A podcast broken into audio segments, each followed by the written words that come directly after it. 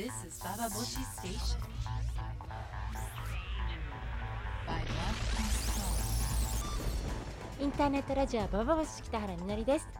えー先週ね初めてババボシをお休みしてしまいました。あのメールくださったり心配してくださった方ありがとうございました。私ではなくてあのディレクターが過労であの倒れてしまいました。皆さん30代の皆さんあの働きすぎにはぜひご注意ください。ということであのゴールデンウィークはどんな風にお過ごしでしたでしょうか？私はあの山形、新潟にスキーに行ったり温泉に行ったり本当にゴールデンウィーク中らしいゴールデンウィークを過ごしたんですけれどもその時ね温泉入ってる時に面白い人がいたんですよ。あの大阪から来たらしい2人組の年の頃40代半ばぐらいの女2人。でまあほとんど同時にお風呂入ったのでで体洗うじゃないまず。そしたらずっと体洗ってんのよ。私はもう1分ぐらいでシャーってあの体洗ってポンって湯船に浸かってたんだけどもその2人になかなかお風呂入らずにすっごいもうマンコの隅々まで体洗っていてで1人がじゃあ先入るなって言って湯船入ってきたらあっちあっちあっちあっち！って騒ぎ出したの。でなんて大げさな人と思ったんだけどそしたらねまだ体洗ってる方がこう言ったのよ。何が？びっくりしない？あの温泉に入って熱い熱い熱いって言ったらお湯が熱いに決まってるじゃん。だけどその人は何が？って聞いて聞かれた方もお湯が？って答えてるの。私は本当にびっくりしました。私はあその時にこういう友達とは絶対に付き合わないなって思ったわけ。てかね頭にくるなと思ったわけよ。暑いって言った時に何が？って聞かれたら何？あの温泉のなんか中に入ってる石石が熱いって言うのかとかさなんか温泉の底の板が熱いとでも言うのかとかさいきなり天候が変わって熱くなったのかとかさそんなわけないじゃない。いちいちそこまで説明しなければいけない関係性って何なの？って思って2人の顔をまじまじと見てしまったんですけどすごく2人は楽しそうに温泉に30秒ぐらい使ってでこれ切りなんか切り身とか切り身じゃないや 切り傷とか内身に効くんやなあー儲かった儲かったとか言いながらたった30秒ぐらいで出てっちゃったわけ。だから世の中のそのね人間関係っていうんですか？本当に適材適所っていうんですか？こういうのは。こういう人にはこういう人がついてあのいい関係っていうのがあるんですよね。私には絶対に出会わない人たち。でもその人たちはその何がって聞かれても全く腹立たずに温泉に来て20分体洗って30秒しか使わずにでも内身が治ったら得した得したって帰っていける感じで仲良くいっていやーいろんなカッカップルっていうかねあの関係があるんですね。そんなことがちょっと気になったゴールデンウィークでした。皆さんのゴールデンウィークはいかがでしたか？え今日はねなんかメールいっぱいいただいたのでメールを紹介しながら今気になることについて話していきたいと思います最後まで聞いてください.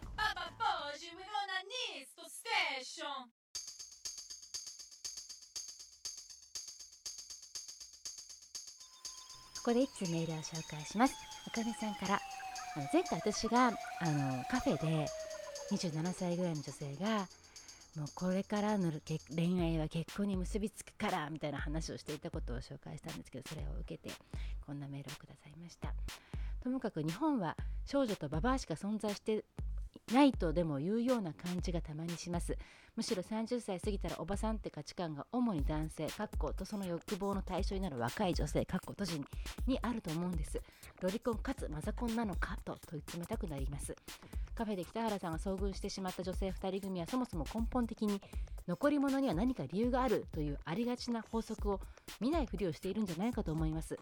残り物という言い方も良くないとは思いますが他に言い方がないんですけれども男性に限ってはいい物件から決まる気がします。それに25の恋愛で失敗したら28で失敗しない可能性は少なくないし結婚相手探しは早い者勝ちなので結婚したいなら早くから相手を探すべきなのです。というようなことを卒業して社会人になろうとする学生に向かってよく説教してしまう私です。社会に出たら社会に出たら会う人の数は増えるかもしれないけどその人たちの中で自分にとって恋愛対象になる人というのは案外少なくむしろ学生の時にサークルとかアルバイトで会う人の方が同年だ同年代だったりするので社会人になったら新たな出会いがあるかもというのは幻想に過ぎないというかむしろ妄想ではないかと思うんです。というような、えー、研究研究者関係で、ま、学生に出会うことも多いあかねさんからのメールでした。ありがとうございました。面白いですね。残り物には何か理由がある。え30過ぎの女にも、30過ぎの男にも、特に男には残ってるわけだからね。でもね、それ分かるような気がちょっとする。あの、残り物には理由がある。あの、私も、あの、私もじゃなくて、あの、最近ね、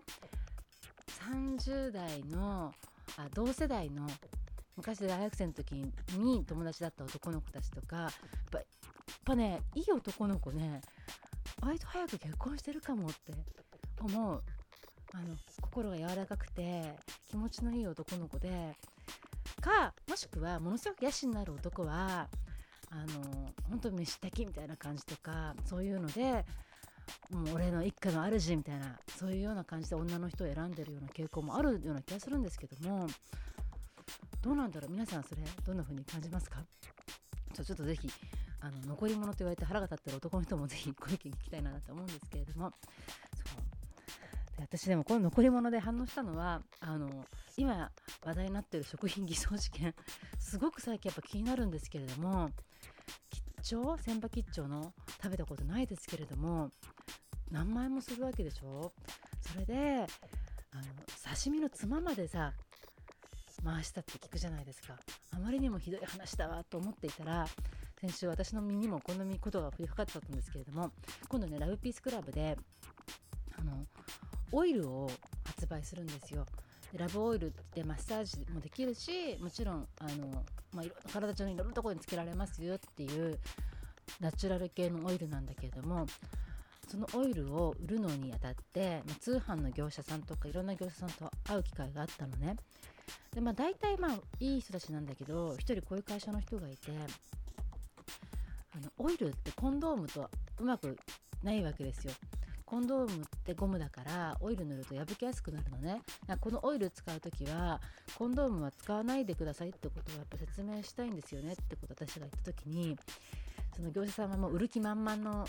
男なわけよ。その男が私に言ったことがそれだったら売れなくなっちゃうな書かなくてもいいですか？って。ゴムとの相性が悪いですって書いてあのコンドームを使わないでくださいまでは書かなくてもいいんじゃないですかね？って言われたの。結局そういうことじゃん。あの全部通じるなって思ったんだけれどもあのちゃんと正直に言わなくても結局は同じとこだろうと。その男が言ってるところはもう変な鳥をさあの本当は全然高級な鳥じゃないのに同じ鳥だから高級鳥と言ってもいいだろう。嘘じゃないって言ってたおじさんと顔が重なった。それは食品だけじゃなくて仕事をする人たちのなんか根本的なところにあるなんだろうねこうなっちゃう原因なんだろうなと思うんだけどそういういい加減さって本当にあちこちあるんだなっていう風に感じるのよ。でそういう風に見ていくとバイブ業界にもかなりあの偽装事件偽装問題ってあるなと思うんですけど例えばシリコンあのバイブとかねディルドで体に優しいシリコンを使います使ってますってことをライピストラは割と昔から言ってきたんだけどもそうすると今度さ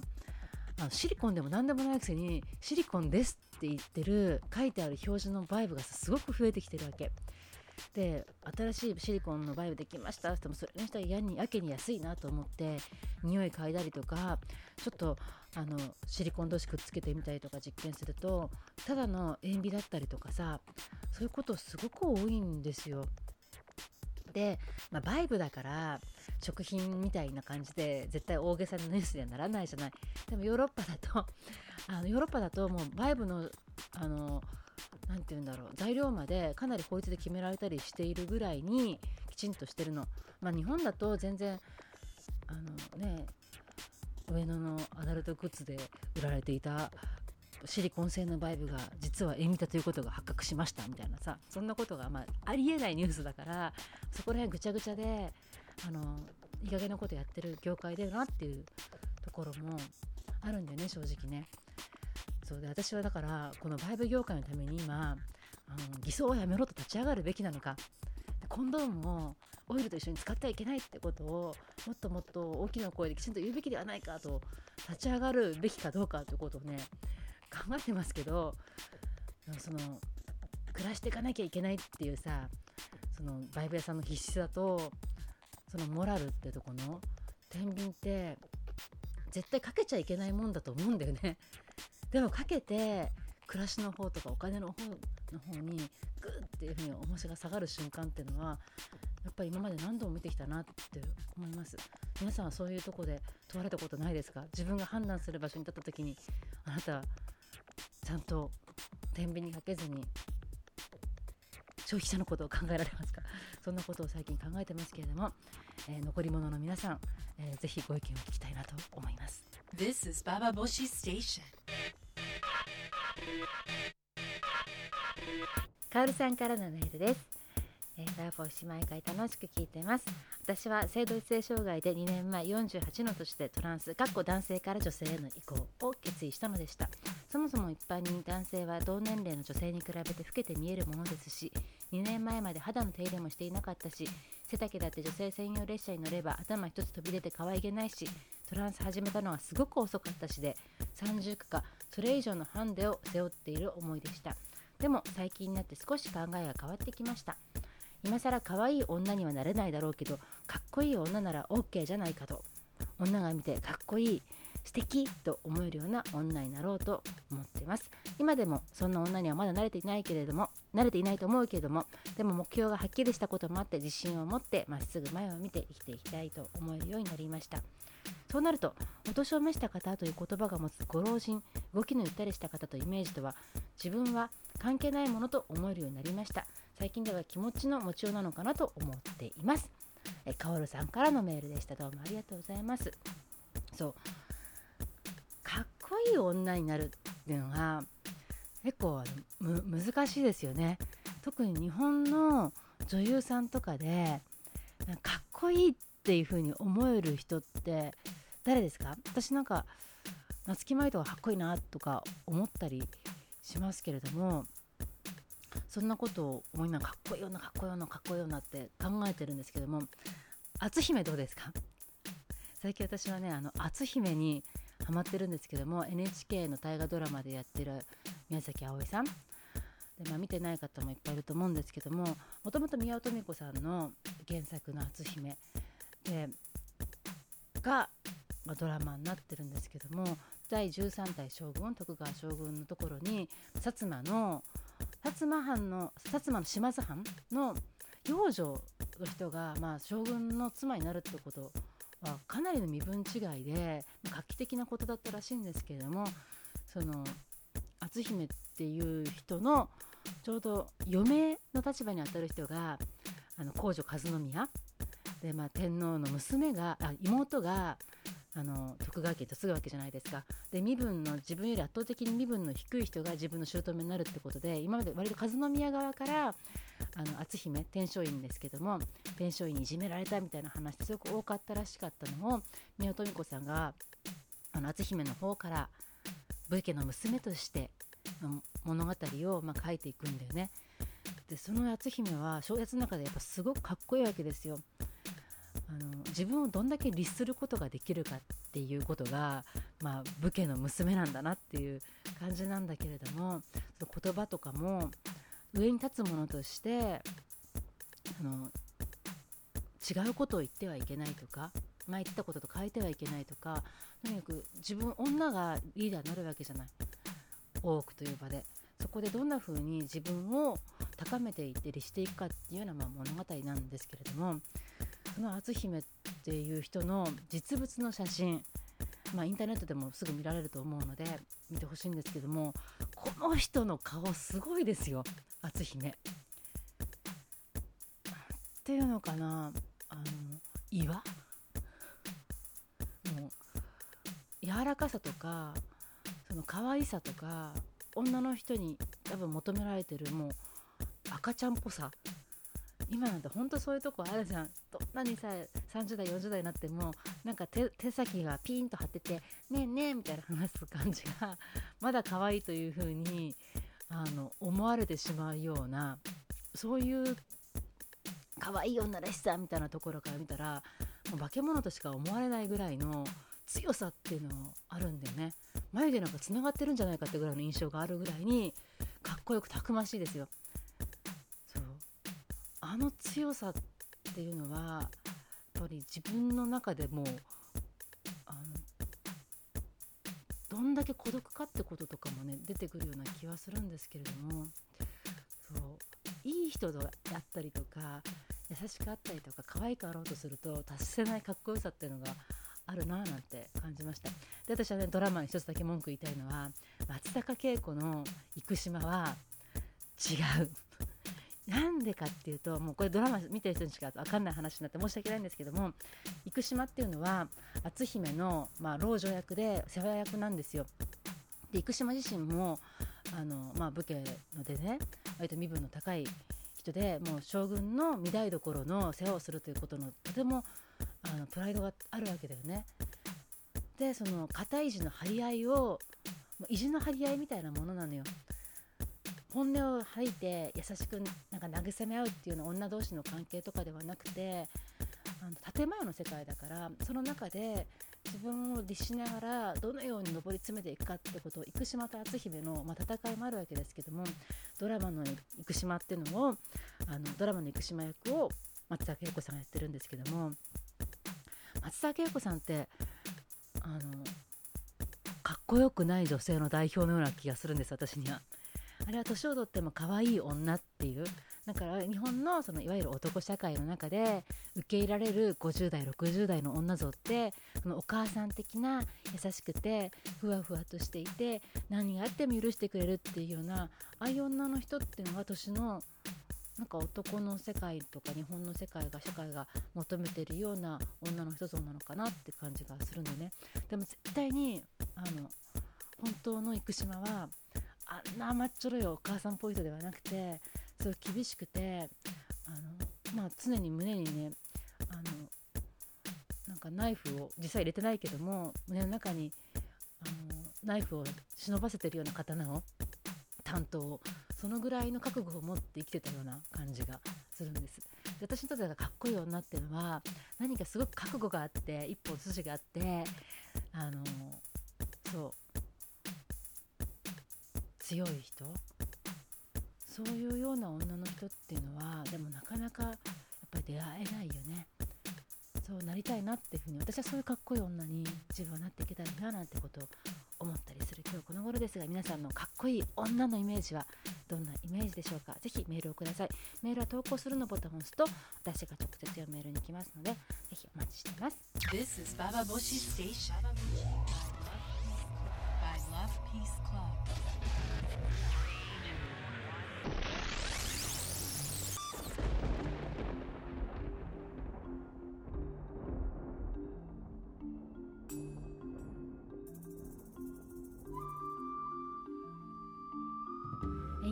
ラジオバーボシ今日も最後まで聞いてくださってありがとうございました、えー最後に私が気になってること最近出会い系。友達がねあの出会い系を始めたっていうのよ。で今まで自分はいわゆる女としての魅力はなかったしあの出会い系なんか行って一番心配なのは会った男に殺されるとかさ暴力振るわれるとかそうじゃなくて会った途端にがっかりされた顔をするんじゃないかとかそっちの方だって言ったろ。その方がリアルな心配だしリアルな恐怖だって。で実際彼女は出会い系を始めると実はそういうことはなくてあの女がその人格を持つっていうよりも女がもうマンコを持ってるだけでその市場としては価値があるこの出会い系の場所それって何なんだろうってことを考えるようになったって話をしてくれたのすごく面白かったんですよ。確かにあのメール開くとさ毎日毎日私のとこにももう100通ぐらいあの出会い系のメール来ますよ。あのとも子だけどなんで来てくれなかったのとかさあの青木です。先週のメールの返事いかがでしたかとかさ。そういうもううっかり返事しそうなさあれやり取りしてたかなみたいな感じのなんか男の方っていうのが出会い系の中ではかなりサバイバルしなければいけない。本当に自分はこれ登録登録してる男いっぱいいるらしいから 登録してる人たちが間違って返事をさあのするのかちゃんとした相手を見つけられるのか。大変なんだって。でいわゆる逆に女の方はそのマンコ一つであの割と安全にただであの確実に男と出会える方法いっぱい持ってるみたいなことを、まあ、彼女は出会い系をやりながらあの気づいてきたっていう話なんですよ。私はそういう出会い系で人と出会ったことがないんですけれどもこれ面白いなっていうふうに思ったのね。だけど彼女が達した境地っていうのもあのユニークで出会い系でまあもちろんかっこいい男だけが来るわけじゃないじゃない理想的な男が来るわけでもないじゃないですか相当なあのバカな男も来るらしくて それがさ例えばねメールをやり取りしててメールの中でメールのやり取りってかなりまあ頭知的な系の人選んでたんだってそしたら会ったら口が半開きでなんかよだれが垂れてそうな本当にあのバカそうな男であれメールの印象と違いますねって言ったらあれはあの他の人のやつをコピペして会うみたいなこと言われたってまあそういう危険もあるけどさなんて話しながらただいろんな男と出会ううちにあの心が優しくなったって彼女は言ったんだよねそうあの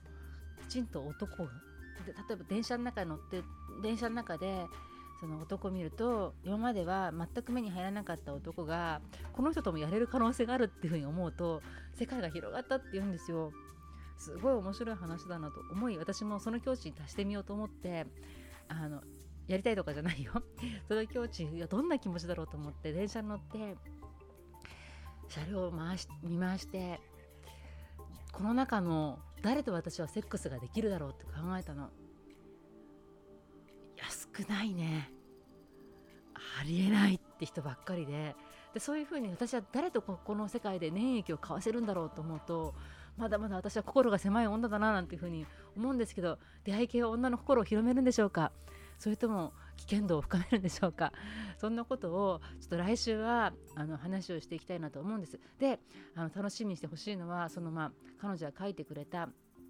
30代の女がその性欲だけパートナーが欲しいとかそういうことではなくて性欲を満たすために出会い系をいかにまあ使っていけるかそんなことをあの書いてもらう連載も「みそまん」っていうタイトルであの近々始まりますので是非楽しみにしていただきたいなと思います。で皆さんの出会い系の経験や出会い系に対する思いもしあったら来週是非話したいと思うのでメール投稿するのボタンを押してください。っていけた今日は気になること、まあ、最近いっぱいあります皆さんも気になることこんなことがあったよなんて話があったらそれもメール欲しいなと思いますインターネットラジオバーボシ最後まで聞いてくださってありがとうございました。北原みのりでした。This is Baba Boshi Station.